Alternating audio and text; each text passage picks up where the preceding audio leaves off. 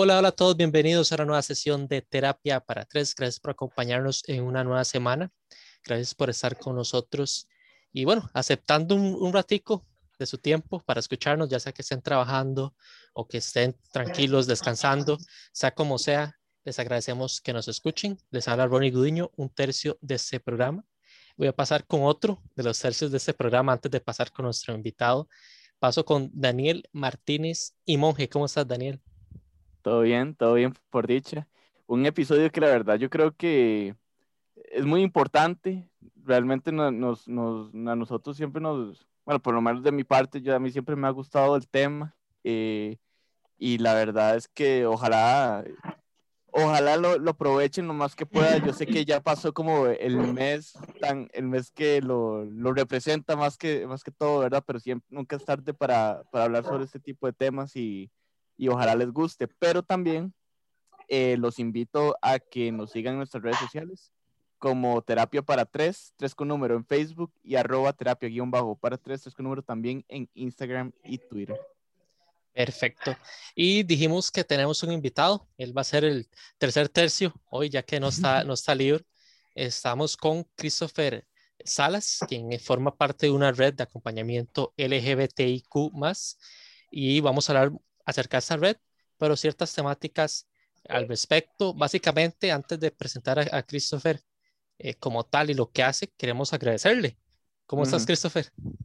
Hola, ¿todo bien? Yo, yo me encuentro bien, la verdad me encuentro como feliz y, y, y feliz de estar en este espacio. Estoy escuchando algunos de sus capítulos y es como muy rico lo que, lo que logran hacer, ¿verdad? Como invitar gente, hablar sobre temas del momento y, ¿no? Es, es genial que, que personas jóvenes se, se, se, pongan a hacer cosas que a todas las personas nos, nos mueven o nos deberían mover. Entonces, sí, muchísimas gracias, nos bien a ustedes. No, bueno, que, que bien que, ya Christopher es uno de los cuatro gatos. Se sumó Christopher a ser uno de los cuatro gatos.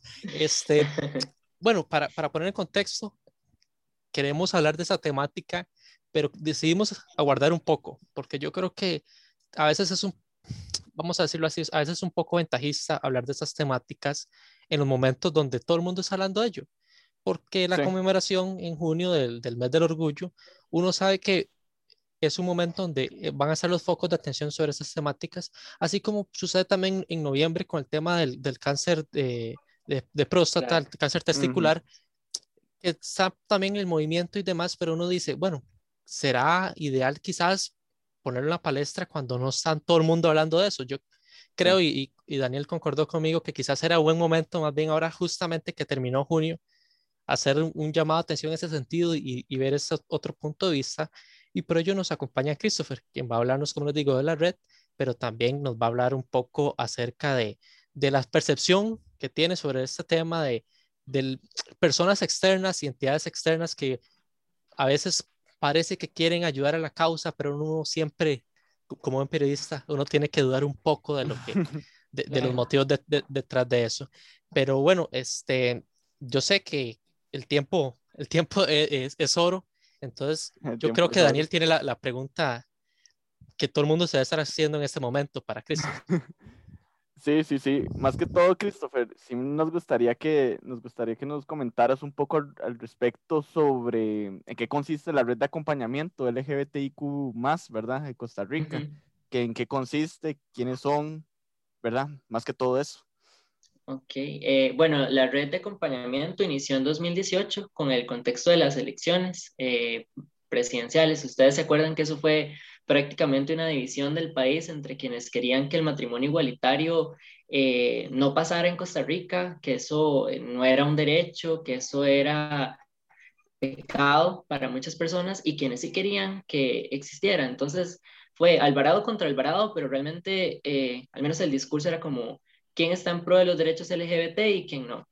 Y el país se dividió de una forma muy fuerte yo me sentía súper inseguro y sé que muchas personas eh, gays, lesbianas, trans y también personas aliadas se sentían así porque no teníamos como seguridad de andar en las calles porque estos crímenes de odio, que es como, no es un crimen de odio, no es solo llegar y matar a alguien, es también gritarle cosas, es también pegarle, es también eh, discriminarle de muchas otras formas. Entonces, eso aumentó en Costa Rica. Y si ustedes se van y buscan elecciones 2018, eh, homofobia, eh, les van a salir un montón de noticias de ese periodo. Entonces, bueno, la red surgió a raíz de esto, como hay mucha gente que quiere votar, que quiere asistir, pero tiene miedo porque se siente insegura, porque no tiene como acompañamiento. Eh, entonces, un grupo como de estudiantes, un grupo de personas eh, trabajadoras sociales, de psicólogas, eh, todos y todas voluntarios, quisieron formar como un grupo, un grupo de acompañamiento para estas personas. Ya, bueno, sucedieron las elecciones, ya, ya todos sabemos lo que pasó, y la red se mantuvo, tal vez como un poco ahí en stand-by, no sabíamos, eh, no sabían qué hacer, yo no estaba integrado en la red todavía. Y bueno, ahorita con el contexto de la pandemia vimos que era como peligroso y estuvimos recibiendo como personas que estaban siendo discriminadas en sus casas, porque di, es un encierro, no podemos salir, no podemos expresarnos de otras formas, no podemos como compartir con nuestras amistades, porque di, no eran las recomendaciones del Ministerio de Salud y no era seguro para nuestra salud. Entonces, ese confinamiento, tal vez con familias que no nos apoyaban o que, o que estaban como en constante riña con nosotros, es muy desgastante mentalmente. Por eso quisimos, eh, se quiso reactivar la red, ahora sí como un acompañamiento más emocional, eh, a distancia, ¿verdad? Por Zoom, por llamadas de, de WhatsApp, por, por, cualquier forma que la, que la persona que necesite el acompañamiento, pues le sea más fácil acceder. Entonces, a partir de, mm, no preciso la fecha, pero fue a partir de que inició la pandemia, se empezaron a venir estos casos de tal vez habían personas que las echaban de la casa, personas que no tenían, ¿verdad? Comida, que no tenían a dónde ir, que no tenían, o que no tenían como este apoyo, que no tenían con quién hablar y que se sentían saturadas. Entonces, la red de acompañamiento, bueno, desde el inicio surgió como, como para prestar este servicio voluntario a otras personas que lo estuvieran necesitando. Y bueno, en este caso, personas LGBT, porque nos mueve y nos sentimos como, como que estas personas, yo también, bueno, yo soy gay, entonces me siento como súper identificado porque también lo he vivido. Entonces, la red lo que plantea es esto, les acompañamos, estamos un tiempo con ustedes, buscamos alianzas con otras instituciones o psicólogas que no cobren tan caro o instituciones que les puedan brindar un apoyo, ¿verdad? Eh, en eso consiste. Y bueno, para los... Ajá.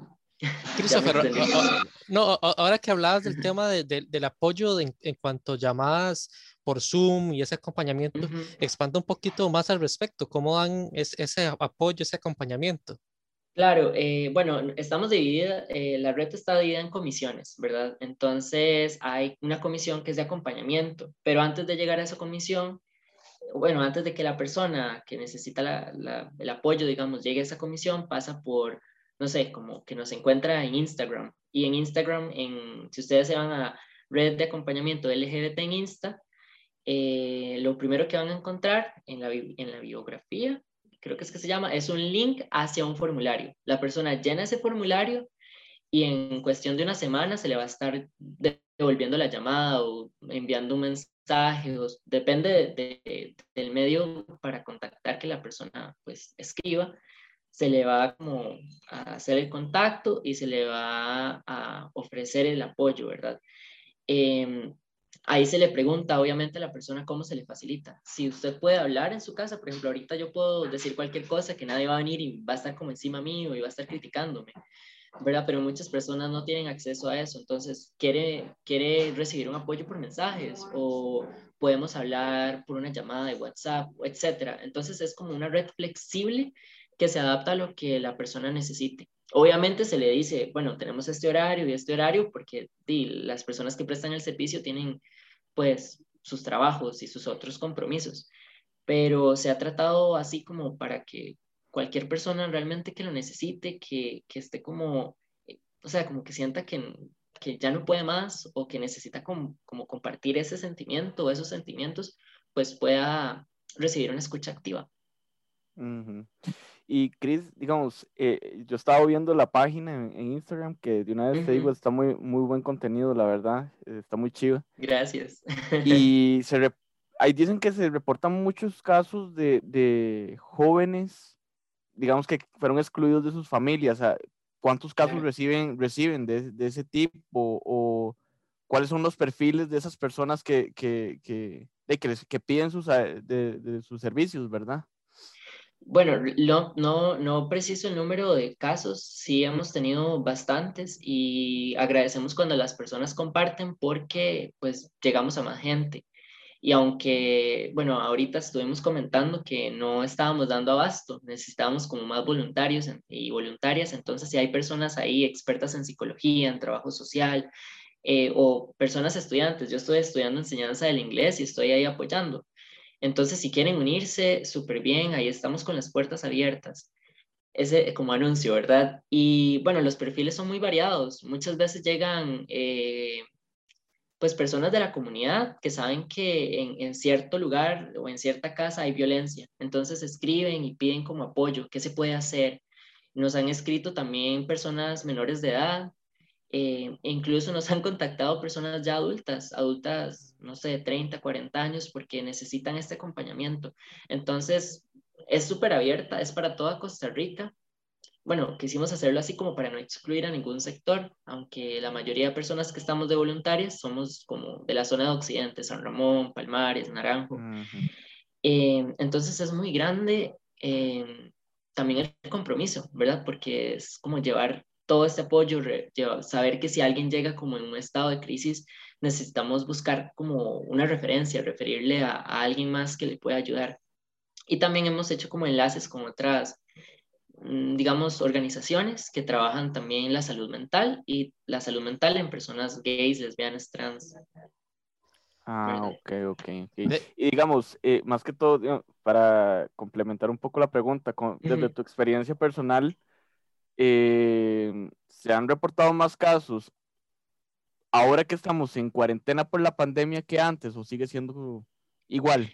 Bueno, este, no sé si lo dije al inicio, es que a veces me olvidan las cosas. La, esta, esta red de acompañamiento inició ahorita, como que se reactivó ahorita durante la pandemia. Ah, Entonces, los casos, los casos pre-pandemia que fueron durante las elecciones del 2018 era un acompañamiento como grupal, era un acompañamiento donde se hablaba, donde se informaba sobre lo que estaba pasando, sobre las consecuencias de lo que podía pasar si tal vez eh, uno de los alvarados eh, ganaba. y, y, ¿verdad? También decirles, ustedes tienen derecho al voto, ustedes, eh, ¿verdad? Por ser parte de una comunidad que ha sido discriminada durante décadas, durante siglos, no tienen por qué renunciar a este derecho, porque ese era el miedo de las personas. Y eso fue durante 2018. Y ahorita, ¿verdad? Y eso fue como un acompañamiento más de tipo grupal, como para cuerpar. Y ahorita es algo individual, ¿verdad? Porque no podemos hacer una reunión de Zoom y invitar a varias personas a que nos expresen qué sienten, ¿verdad? Porque tampoco creo que sería como di, la mejor idea. Entonces, yo no estuve en 2018, eh, yo no la conocía, yo la conocí ahorita.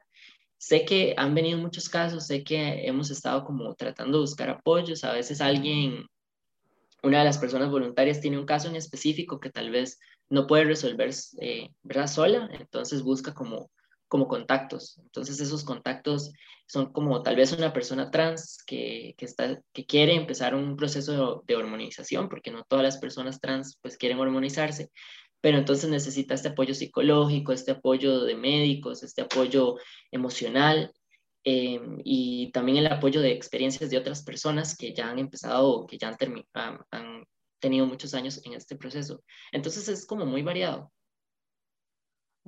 De, hecho, aprovechando ahora que, que, decías que se busca a veces voluntarios y demás, ¿cuáles son algunas de las alianzas que, que, han tenido ustedes? Por ejemplo, profesionales, me dijiste en psicología y demás.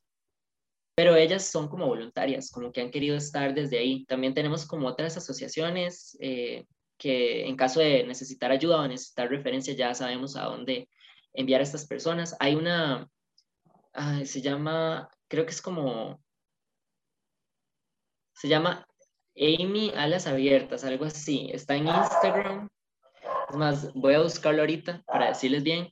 Y con ellas, con, con esta socia, estuvimos comentando, estuvimos eh, hablando de que si en algún momento necesitáramos como más apoyo, podíamos contactarles. Y, y así hemos hecho con muchas otras instituciones, también como, como algo para saber que si necesitamos, eh, ¿verdad? Como que ya no damos abasto porque la pandemia, vean que ya se ha extendido demasiado, se puede extender más, las, las situaciones se pueden complicar aún más. Entonces, pues tener ahí como ese, ah, se llama Fundación Amy. Y ellas, ellos también trabajan con, ¿verdad? Con situaciones de salud mental, trabajan el suicidio. Y pues em, también para contestarle la pregunta, muchos profesionales que tal vez no pueden apoyar activamente, como estar ahí todos los días o estar ahí disponibles, nos han venido a capacitar. Entonces las capacitaciones han sido de lo que nos ha movido porque usted sin, sin recursos o sin un conocimiento previo no puede brindar ningún servicio. Entonces, estas personas se han dedicado a capacitarnos por medio de reuniones de Zoom y eso es lo que nos garantiza que, que no estamos como así sin, sin dar un servicio de calidad o sin dar un servicio sin conocer las necesidades de las personas. Y bueno, ya hablando un poco más eh, en específico sobre la red, ¿cuáles son algunas metas que tienen, digamos, algún, tienen algún tipo de objetivo en, específico que ustedes quieren, estén trabajando para lograr o, y cuál sería, digamos, si, lo tuvieran? Eh, bueno, no, no lo, no, lo, no lo manejo, creo que tenemos como todo esto de misión, visión, mm. eh, ajá, como todo lo que nos hemos planteado a través de los, de los ya años. Creo que hemos estado como muchos, muchos años en, en conjunto. Eh, pero básicamente es como esto, brindar espacios de acompañamiento emocional, libre de juicio, libre de estos prejuicios, libre de, de, este miedo que muchas veces nos da a una persona gay o lesbiana o trans ir a un psicólogo, por ejemplo. Eh, y yo lo he sentido cuando quiero ir a terapia, ¿qué va a decir? ¿Qué me va a decir? ¿Con qué trato me va a recibir? Ese es como el objetivo principal, dar este acompañamiento libre de todo juicio a las personas LGBT, porque es en este caso la, de la población con la que trabajamos. Y siempre desde el respeto y desde la empatía, ¿verdad? No tratando de, de, no tratando de como juzgarle o decirle, mira, usted está mal o ese problema que usted tiene no es, no es válido, ¿verdad? Sino tratando de comprenderles. Y bueno, antes de pasar ya al otro, al otro tema como tal que queríamos hablar, de aprovechar y que nos digas dónde pueden encontrarlos, cómo pueden encontrarlos en las diferentes redes, tanto por si necesitan ese acompañamiento y también yo sé que ahora que dijiste que necesitan voluntarios. Claro, este, bueno, las personas voluntarias siempre son bienvenidas y creo que es, es uno de los trabajos más enriquecedores porque usted lo está haciendo di, para, para brindar un apoyo a otras poblaciones, tal vez que han sido vulnerabilizadas y lo está haciendo desde también del amor, siento yo, aunque suene muy cursi, porque di, no está recibiendo un pago, sino que está recibiendo la satisfacción de, de apoyar. Eh, para todas las personas que utilizan Instagram, estamos como red de acompañamiento LGBTIQ más CR, o bueno, pueden poner red LGBTIQ CR. Y en Facebook estamos igual, como red de acompañamiento LGBTIQ más Costa Rica. Nos pueden encontrar, lo primero que se van a encontrar prácticamente es el formulario. Eh, o, bueno, en Instagram se van a encontrar el formulario y en, en, la, en Facebook se van a encontrar como una publicación que lleva este formulario y ahí lo que tienen que hacer es llenarlo. Y si tienen alguna duda, no duden, ¿verdad? No, no piensen que es nada más llenar el formulario. Ustedes pueden mandar un mensaje, preguntar. Eh, y ahí, ¿verdad? Tal vez no vamos a responder inmediatamente, pero vamos a responder lo más pronto posible. Ah, bueno, bueno. Y bueno, ya tal vez saliendo ya un poco el tema de la red, Chris, em, bueno, sí, como ya todo el mundo sabe, y para cuando salga este episodio, eh, pues ya quedó atrás el mes del orgullo, ¿verdad? ya quedó atrás el mes del orgullo, ya eh, es una época donde pues muchas marcas, ¿verdad? empiezan a, a, vestir los colores, los colores del arco iris, ¿verdad? De la, de la bandera. Mucha gente comparte contenido en redes, pero yo creo, y por lo menos desde mi punto de vista, se nota, y de hecho vi un meme hoy al respecto de cómo un payaso así súper colorido se, se, empieza a volver blanco y negro una vez pasada el mes del orgullo, ¿verdad? Me dio mucha risa, pero es cierto, eh, vos no, no, consideras que una vez pasada el, eh, junio, como que ya las personas vuelven otras a un estado, digamos, en que ya no hablan del tema, ya no, ya no lo abarcan como tan tan pasionalmente como en junio, ¿verdad? No sé qué, consideras vos. Claro, ya no es como cool, ¿verdad? Como ya no es la tendencia a hacerlo, entonces las personas, incluso muchas personas o influencers o personas que quieren como ganar seguidores, eh, ¿verdad? Sacan su banderita y ahí hacen un discurso muy bonito, pero ese discurso en muchas ocasiones se queda solo en palabras. Y en casos de marcas multinacionales se queda solamente en que pongan su logo y ya que todo el mundo se vuelva así como no sé, muy eufórico porque una marca puso colores del arco iris en, un logo o en una publicación.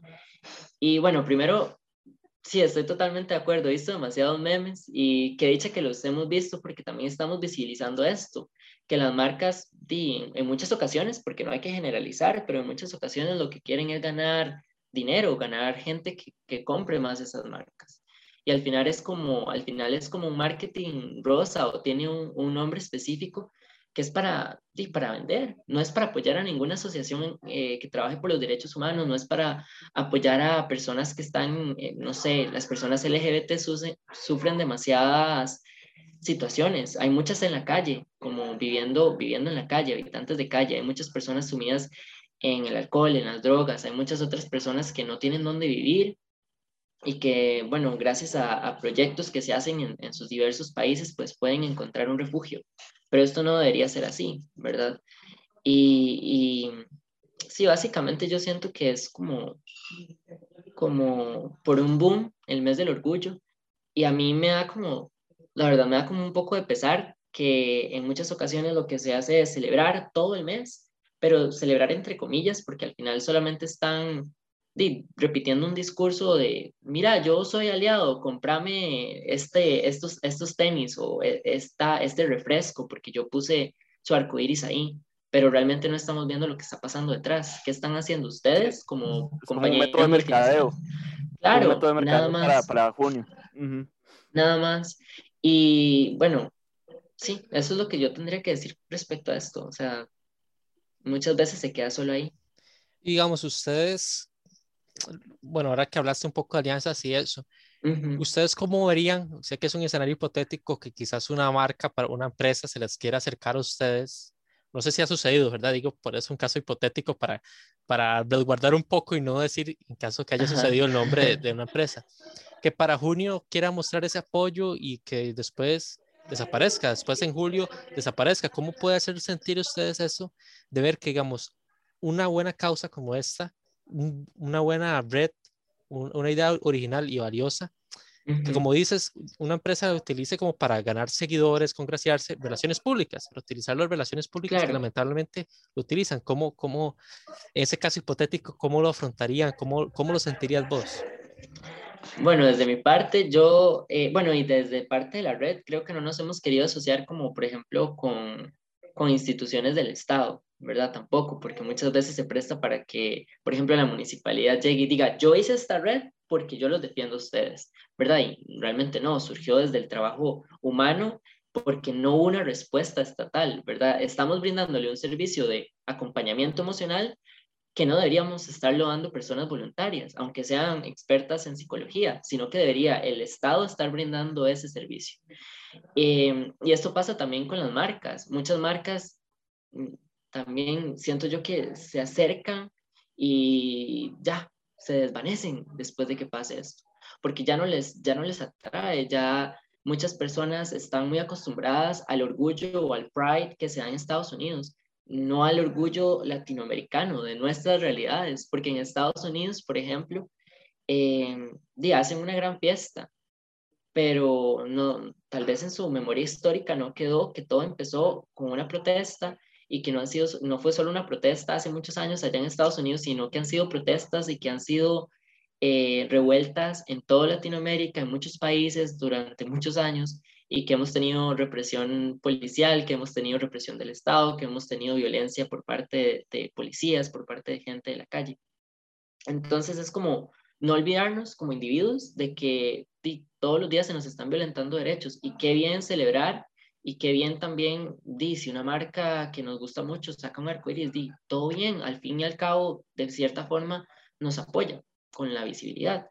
Pero eh, en la red yo siento que, que si eso pasara sería como algo de denuncia, ¿verdad? Tal vez, no sé si se puede denunciar penalmente, pero sí una denuncia pública, porque di, no se puede jugar así con, con, los derechos humanos o con un proyecto que realmente no, no quiere como un patrocinio para que usted gane más seguidores, sino como si fuera un patrocinio, sino para poder llegarle a más personas para apoyarles y brindarles un servicio que, que les ayude a seguir en las condiciones en las que estamos. Y Christopher, digamos, eh, ya vos estabas diciendo que, que esto es una lucha, ¿verdad?, constante para visibilizar el, de la, esta visión tan problemática que tiene la sociedad sobre el, sobre el grupo LGBTIQ, ¿verdad?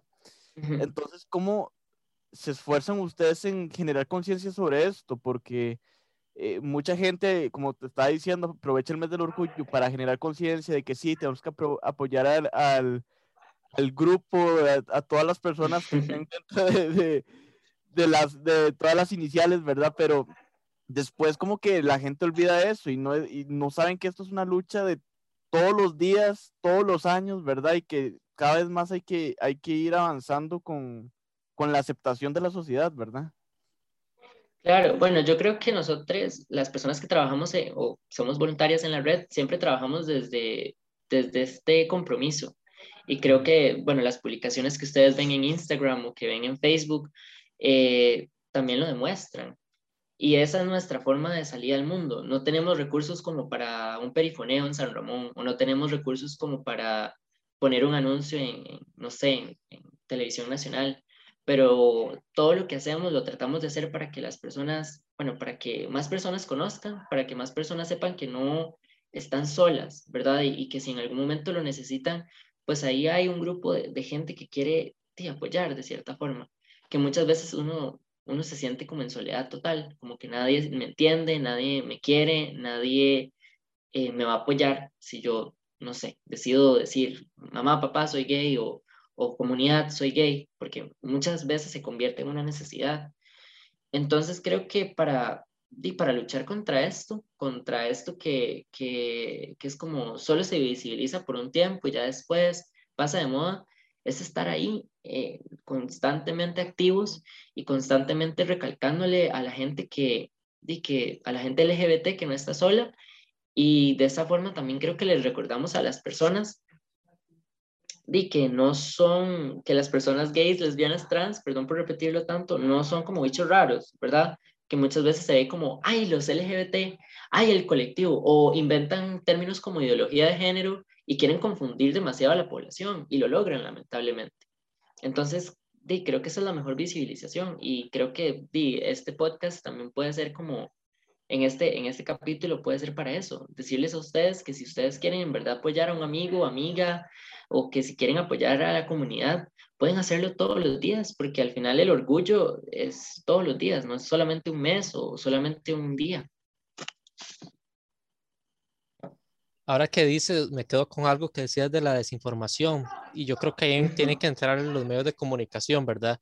Eh, Ustedes desde, desde su punto de vista, nosotros somos comunicadores, ¿verdad? Entonces tenemos nuestro, nuestro, vamos a decirlo, nuestro conocimiento a veces cómo funcionan los medios de comunicación y a veces que hay muchos intereses de por medio, no hay, no hay, que, no hay que mentirlo, pero ustedes como, como tal, ¿qué les recomendarían a un medio de comunicación para que genere conciencia al respecto? Y voy a ser muy honesto, yo digamos, eh, soy consciente de que en los medios de comunicación, es, bueno, en ese año yo no sé si sucedió, pero años anteriores con la, con la marcha, va y se cubre y como es un fin de semana, es una nota que va para el fin de semana, para la edición del fin de semana, pero no se da más seguimiento al respecto. Entonces, quisiera saber el punto de vista de alguien que conoce el tema, pero también a veces es bueno saber el punto de vista de alguien que no está metido en los medios de comunicación. Claro.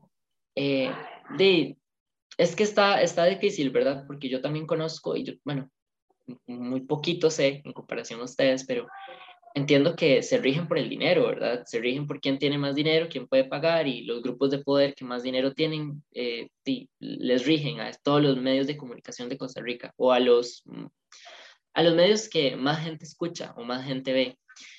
Eh, yo creo que los derechos humanos, ¿verdad? Ahorita hablando de personas gays, lesbianas, trans, son personas, ¿verdad? Entonces, los derechos que estamos pidiendo que se nos reconozcan no son derechos eh, o no son privilegios, son, son parte de los derechos humanos que se nos han negado históricamente. Yo creo que con los derechos humanos no se puede como negociar, no se puede dar como, como un billete de cambio, ¿verdad?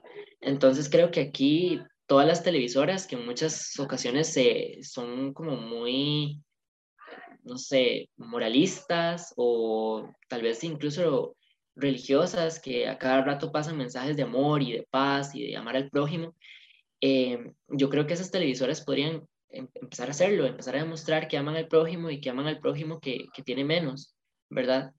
Eh, yo también he visto esto que hacen como un, que cubren la marcha eh, y ya, un día y una nota ahí, tal vez sin gracia, tal vez que no identifica mucho, que, que muestra un, poco de gente bailando, súper bien que bailen, pero no muestra a otra gente que va marchando y que dice, yo marcho aquí porque a mí me violentaron o yo marcho aquí por esto y esto. No nos dan voz y creo que necesitamos voz y necesitamos ser escuchados por la gente que tal vez no entiende de qué va esto, porque di, es, es tal vez un poco extraño llegar y decirle LGBT a una persona en la calle que nunca ha hablado con alguien gay, ¿verdad?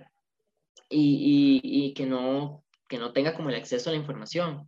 Y si tras de eso le ponen en, una pantalla que los LGBT hacen una marcha, o ahorita que, que, hacen como destrozos en otros países o que hacen tal cosa, di, creo que eso no es como lo, principal. Creo que lo principal sería decir, sí, están celebrando porque han sido discriminados por muchísimos años y solamente un día en todos los, los 365 días del año pueden hacer esto, porque si lo hicieran el resto de días eh, en sus comunidades, posiblemente no podrían hacerlo porque o llega la policía o alguien les grita, ustedes son maricón y o usted es esto, usted es el otro, o les podrían incluso, no sé, agredir físicamente.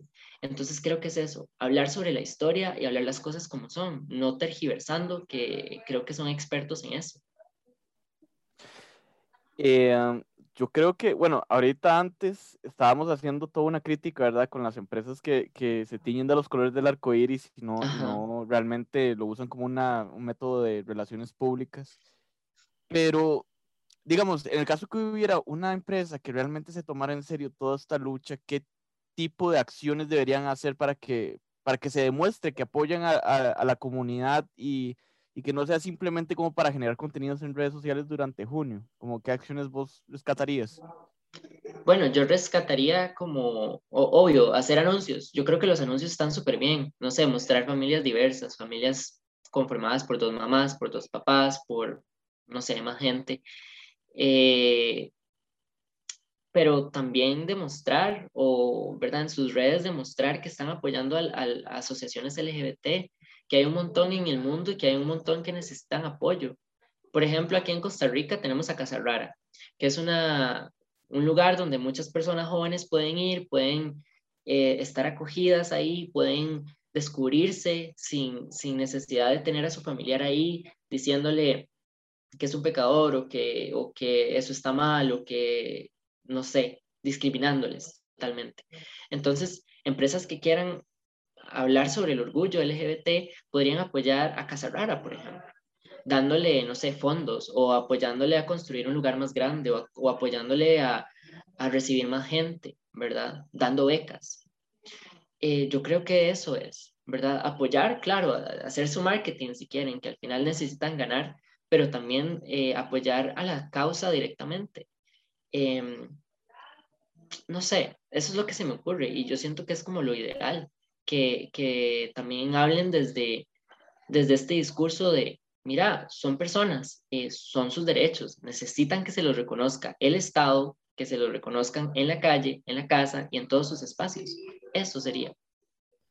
Y me parece muy valioso eso que dices. Digamos, ahora para una persona normal, una persona X normal y, corriente, este, ¿qué recomendaciones le, le, darías? O sea, una persona que lo único que quizás tiene como para enviar un mensaje de apoyo quizás son las redes sociales. ¿Qué le recomendarías en ese sentido? ¿Qué puede hacer para aportar el grano de arena? Bueno, yo siento que siempre es importante eh, informarse, ¿verdad? Eh, y a veces es complejo porque, como ustedes bien sabrán, a veces uno entra a Google, que es como la fuente de conocimiento más cercana que uno tiene, ¿verdad? Y está lleno de mentiras o está lleno de discursos que son un poco extraños porque no dicen la verdad, pero si usted quiere como empezar como su proceso, creo que es lo mejor buscar como gente que, que, sepa un poco más que usted y preguntarle, indagar y no quedarse con solo lo que alguien le diga, sino preguntarle a más gente y no creérselo todo, sino ir como leyendo, ir viendo la situación. Tal vez uno está en el parque un día y van dos chicos agarrados de la mano y les dicen cosas, ¿verdad? Y yo la verdad siento que eso no es nada normal y al menos a, mí me causaría muchísima molestia, pero eso a muchas personas más bien les da risa, ¿verdad? Entonces cuestionarse esos actos diarios que han sido normalizados por las personas y bueno, también eso, y también si tienen amigos o familiares, pues decirles que les apoyan, que al final ustedes no, bueno, mucha gente no se imagina lo difícil que es no tener apoyo, no tener a nadie que, que esté a su lado y sentirse que usted está solo totalmente. Y yo creo que es eso, ¿verdad? Como si quieren compartir un mensaje súper bien, si quieren informar a las demás personas súper bien, em, pero también infórmense y también eh, di, apoyen a las personas que están cerca de ustedes, que, que muchas veces lo necesitan y que a veces se invisibiliza mucho. Eh, a ver, un aspecto que yo creo que incluso, yo creo que la red lo, lo, lo bien lo, lo conoce, es, son las redes sociales. O sea, las redes sociales yo creo que han tenido, por lo menos de mi punto de vista, una gran labor para la concientización sobre toda la causa. Eh, no sé cuál sería tu opinión. ¿Vos qué consideras? Las redes sociales son una herramienta que ha sido esencial durante todo este proceso de, de conciencia. Eh, bueno, voy a hablar ahorita del contexto en el que estamos, ¿verdad? Eh, quizá, quizás si este podcast estuviera, bueno, es más fácil hacerlo por acá, ¿verdad? Pero me imagino que si no estuviera la pandemia de por medio, estuviéramos como en un estudio, en una radio, etc. Y no todas las personas pueden tener acceso, en este caso, a una radio a un estudio, ¿verdad? Entonces, qué mejor que escucharlo por redes sociales, que escucharlo por Spotify o por otras plataformas. Entonces creo que el papel de las redes sociales ha sido muy importante. Eh, como lo dije antes, también ha sido importante para la desinformación, pero es como una batalla contra lo que es verídico y el montón de gente que miente. Entonces también es importante conocer que, que hay gente mentirosa en redes sociales, que hay gente que, di, que reproduce como discursos de odio, discursos que nada más son como una idea de alguien paranoico tal vez en ese momento. Y, y, y ya, digamos, sé que puede ser difícil tal vez discriminar entre qué es verdad y qué no, pero uno puede ir aprendiendo y, y, y puede no compartir todo de un solo, ¿verdad? Como que hay una noticia súper alarmante de algo, no compartirla, tratar de investigar un poco, hacer una pequeña búsqueda. Y, y, sí, digamos, es, es que yo veo que las redes sociales ahora tienen muchísimo auge tanto en personas jóvenes como en personas adultas. Todo el mundo está usando las redes entonces a todo el mundo le puede llegar este mensaje. Y es bonito, de hecho hoy tuvimos un programa de radio aparte y hablamos sobre em, este mes del orgullo, pero una, una actividad que se hizo en la universidad. Y la señora, una adulta mayor, nos dijo que qué importante es que jóvenes hablen de estos temas, ¿verdad? Entonces ven que eso, ese programa estaba siendo transmitido por Facebook Live, ella lo estaba viendo desde ahí. Y es importantísimo, porque hay, hay veces en que nadie tiene una computadora, pero sí tienen un celular, o nadie tiene como acceso a libros, pero sí a un celular, o, o etcétera. Y bueno, ya trayendo un poco de nuevo, ya ir finalizando, eh, Christopher, bueno, yo creo que a veces hay que darse esa palmada en la espalda a esos proyectos cuando se hacen las cosas bien. En este tiempo que llevas y bueno, que lleva la red como tal, ¿cuáles son algunos de los aportes que ustedes consideran que son notables que han realizado y los cuales están orgullosos, que me imagino que tienen que estar orgullosos al respecto. Claro, bueno, yo realmente no he hecho mucho trabajo en la red. Yo he estado en la comisión de, bueno, no he estado en la comisión de comunicación en sí, pero he estado apoyándoles y mi trabajo más bien fue como buscar contactos, como contactar personas psicólogas, como preguntarles cuánto cobraban, que si estaban dispuestos a trabajar con, o que si estaban sensibilizadas en temas de derechos humanos y temas de personas gays, lesbianas, trans. Em, entonces, eso es lo que yo he hecho, pero yo creo que la red debe estar orgullosa porque se ha mantenido a través de estos casi dos años o año y medio que ha estado ahí, que ha estado ahí para las personas que, que lo han necesitado, que se ha organizado, que ha buscado fondos, ¿verdad? Dinero y también recursos alimenticios, ¿verdad? Como diarios para personas que lo necesiten. Em, y que no nos hemos como echado para atrás o que no nos hemos cansado. O sea, es un trabajo arduo porque es un trabajo extra al trabajo que ya cada persona tiene, ¿verdad? Pero creo que eso es lo que más nos enorgullece, ¿verdad? Que hemos estado ahí y que muchas personas se han visto beneficiadas porque o, han tenido como ese apoyo que tal vez no tenían en sus familias o con amigos y que también se les ha podido dar el chance a otras personas de conocer como nuevos medios de apoyo, ¿verdad? Como, no sé, referirles a Casa Rara o referirles a Fundación Amy o, eh, no sé, decirles que, bueno, en San Ramón, donde yo vivo, hay una, una organización que se llama Musade, que es de mujeres para mujeres.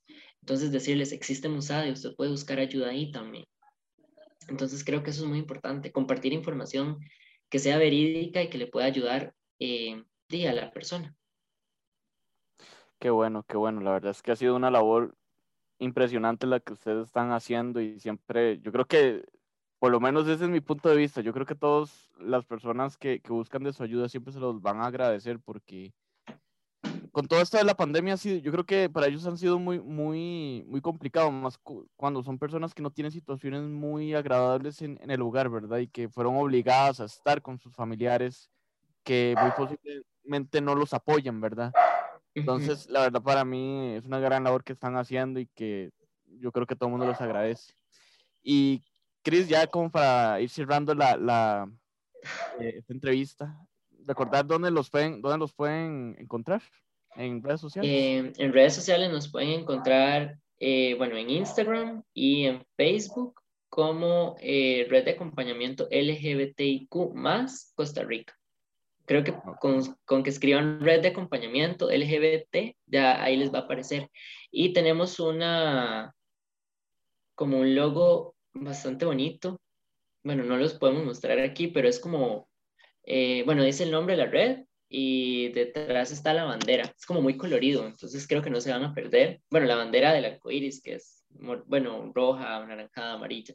Entonces ahí, ahí nos pueden seguir y con toda confianza pueden enviar mensajes, pueden, pueden, pueden seguirnos, pueden compartir el contenido que está ahí, que no es solamente hablando sobre qué hacemos en la red, sino también como, ¿verdad? ¿Quiénes somos? ¿Qué hacemos? Eh, ¿Cómo iniciamos? Y tal vez un poco como compartimos qué significa cada letra de la diversidad sexual y de género, que también es importante porque es como un poco de educación en el tema, en este caso. Y sí, justamente el, el perfil cumple eso, ese cometido, ahí uno que lo estaba viendo de previo, sí, ese, ese, ese acompañamiento necesario, pero también la educación. Yo creo que están cumpliendo ese cometido muy bien. Eh, Christopher, yo creo que ustedes están haciendo una buena labor y de, verdad estamos agradecidos que quisiera acompañarnos este, este rato, pero también quiero que pensemos un poco hacia futuro y adelantar un poco a, la gente de lo que puede esperar. ¿Qué más sigue? ¿Qué más viene? ¿Qué más pueden esperar de esta red de acompañamiento? Eh, bueno, yo creo que nos vamos a mantener durante la pandemia. no sé realmente si, ¿verdad? si las personas van a poder seguir más allá, porque de esta red podría salir algo, de, algo estable, no sé, una organización o una cooperativa, no sé, pueden salir muchas cosas cuando la gente se une, pero creo que pueden seguir confiando en que vamos a estar para, para ustedes y que vamos a tratar de, de hacer lo mejor posible para que y no sientan como que están en soledad y que hay gente ahí que, que les apoya. Yo creo, este, no, no, lo manejo y no, no sé cómo funciona detrás y yo no sé si Daniel va a apoyarme, estoy seguro que sí, que quizás por lo menos el, el, mantener las redes sociales, yo sé que son voluntarios, como usted bien dijo, y se dedican a otras cosas, pero yo creo que por lo menos mantener ese, esa educación a nivel de redes sociales que están haciendo ahorita eh, va a ser válido, pero bueno, la pandemia lamentablemente no ha acabado, así que todavía van a seguir teniendo este, este trabajo. Y bueno, este, antes de pasar a la recomendación de la semana, eh, quiero saber, Daniel, vos cómo sentiste la, el episodio de hoy. Pues la verdad es que ha sido muy enriquecedor, la verdad. Eh, a mí, bueno, yo creo que vos sabes, yo siempre me he considerado un aliado de, de, de, de, de todas las personas LGBT, porque a mí, eh, yo tengo muchos familiares que son parte de la comunidad. Sé lo que ellos han pasado, porque ellos me lo han contado, sé que no es una vida dura, sé que es, es ser valiente el decir que, decirle a los familiares más que todo, como, hey, soy gay, soy lesbiana, soy trans, eh, eh, requiere mucha valentía, porque uno nunca sabe cómo va a reaccionar la, la, la, familia, y yo siempre trato de decirle a cualquier familiar, o si son primos, si son eh, personas menores que yo incluso, si usted quiere decirme que usted de diversidad eh, que si usted de sexualidad diversa, dígamelo, sin ningún problema. No va a haber ningún tipo de, de, discriminación, por lo menos de mi parte. Y sepa que yo siempre soy, estoy ahí para apoyarlo. Y, y porque yo sé y he vivido ese, esa experiencia con algunos familiares y sé que no es, no es nada, no es nada fácil. No es nada fácil. Entonces, la verdad es que a mí me gusta mucho hablar de este tipo de temas y, y siempre pues estoy agradecido que los, los abarquemos con más frecuencia. De hecho, yo creo que lo que dice Daniel es válido porque uno se va a imaginar los comentarios que se va a recibir de esto, pero yo creo que se demuestra que eh, dos personas heterosexuales también pueden hablar de este tema. Yo creo que más bien es justamente necesario que se haga, que, se, que, que no sea algo que digan, uy, no, es que usted no tiene que hablar de ese tema. No, hablamos con alguien que sabe que, que por eso todas las temáticas solemos buscar a alguien que sea especialista al respecto cuando son temáticas que nosotros decimos, hey, quizás si hablamos solo nosotros, los habituales del programa, vamos, no vamos a hacerle justicia al tema como tal. Somos muy transparentes en eso y por eso hemos hablado un sinfín de temas y aprovecho para invitarlos a que vean el, eh, nuestro Spotify y escuchen otros episodios anteriores, pero justamente ha sido así y yo creo que por dicha, en ese sentido, me siento a gusto con, con, el episodio de hoy y se le digo aquí estando todavía Christopher, la verdad fue enriquecedor y también esa apertura de responder y, y dar a conocer, dar a conocer lo, lo, que están haciendo y espero que, que sigan haciendo ese, ese trabajo que de momento yo creo que para muchos con la pandemia ha sido difícil, pero no vamos a esconderlo. Yo creo que una vez que acabe la pandemia, la lucha no está, no está terminada en, en ese sentido. Y bueno, Christopher, preguntarte cómo te has sentido, cómo, ¿Qué les pareció esta dinámica? Eh, bueno, me he sentido muy bien, muy en paz. Afuera hay, hay, mucha bulla, entonces estoy así como esperando que no se escuche nada.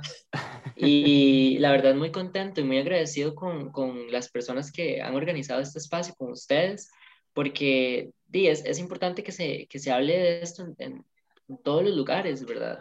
Y no es por, por darnos un privilegio, sino porque di, hay situaciones que, di, que, nos, que nos sea, hay gente que nos está discriminando, hay un Estado que nos está discriminando, hay diputados que nos están discriminando, hay gente en la calle. Entonces, hablar así, así como una conversación, como lo dijo Ronnie, es conversarlo desde el respeto y si a, veces uno tiene dudas, de ¿qué puede hacer uno si tiene dudas? Preguntar. No desde, no hacer preguntas así como incómodas, sino nada más preguntar lo que, de lo que quiero saber y que dicha que Daniel pues puede apoyar a sus familiares, bueno, con orientaciones sexuales diversas, porque eso es lo que la familia, lo, lo, que estas personas necesitan y lo que la familia debería hacer, porque es como ese apoyo. Entonces sí, muchísimas gracias, me he sentido muy bien, la verdad. Perfecto, qué dicha. Y solo queda una cosa más, Christopher, la recomendación de la semana.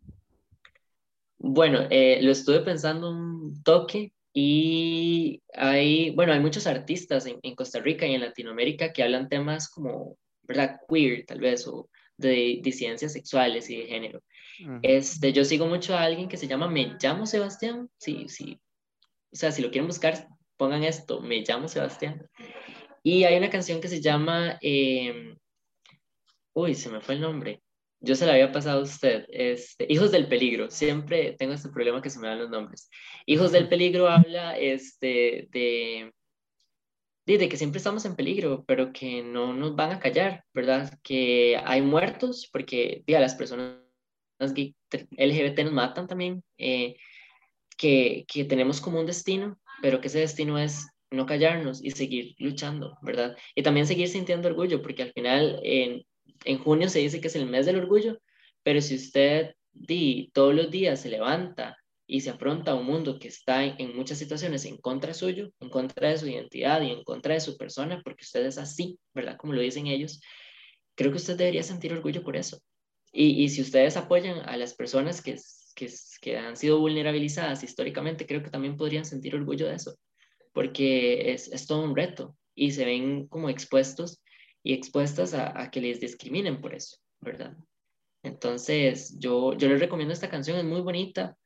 Eh, tal vez mm, no les recomiendo, el, el, video es una obra de arte para mí, pero es muy fuerte, ¿verdad? Entonces ahí, si lo van a ver, véanlo con, con discreción, digamos.